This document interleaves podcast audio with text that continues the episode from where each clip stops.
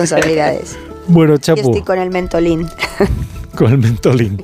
A ver de qué nos va a hablar hoy, Chapo. A ver qué traes ahí anotado en el cuaderno. Pues mira, traigo para de entrante la crisis de gobierno.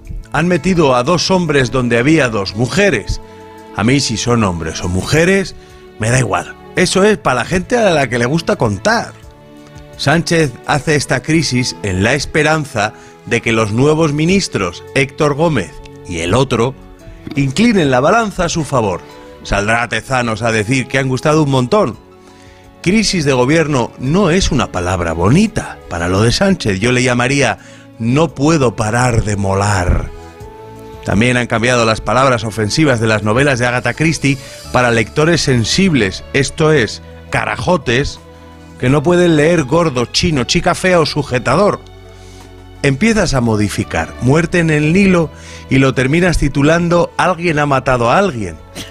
Quizás convendría más La señorita del camarote del fondo se ha golpeado fuerte con una bala en la sien. O, mejor aún, ¿qué ha sido ese ruido? ¿Ese título os gusta? Ay, yo estuve en el Hotel Cataract en Asuán. Caía sobre el horizonte el sol enorme de la tarde. Los niños egipcios se acercaban en sus barquitos y me cantaban el porón pompero.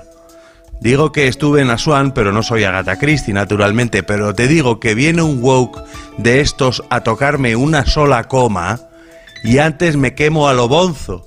Quiero decir que me pongo muy caliente. Bueno, como haya que decirlo, ya no sé. La verdad es que es una faena que te censuren dentro de 100 años. Si al menos te censuran los de ahora, pues te puedes cagar en su padre. Me voy triste a dormir, apesadumbrado.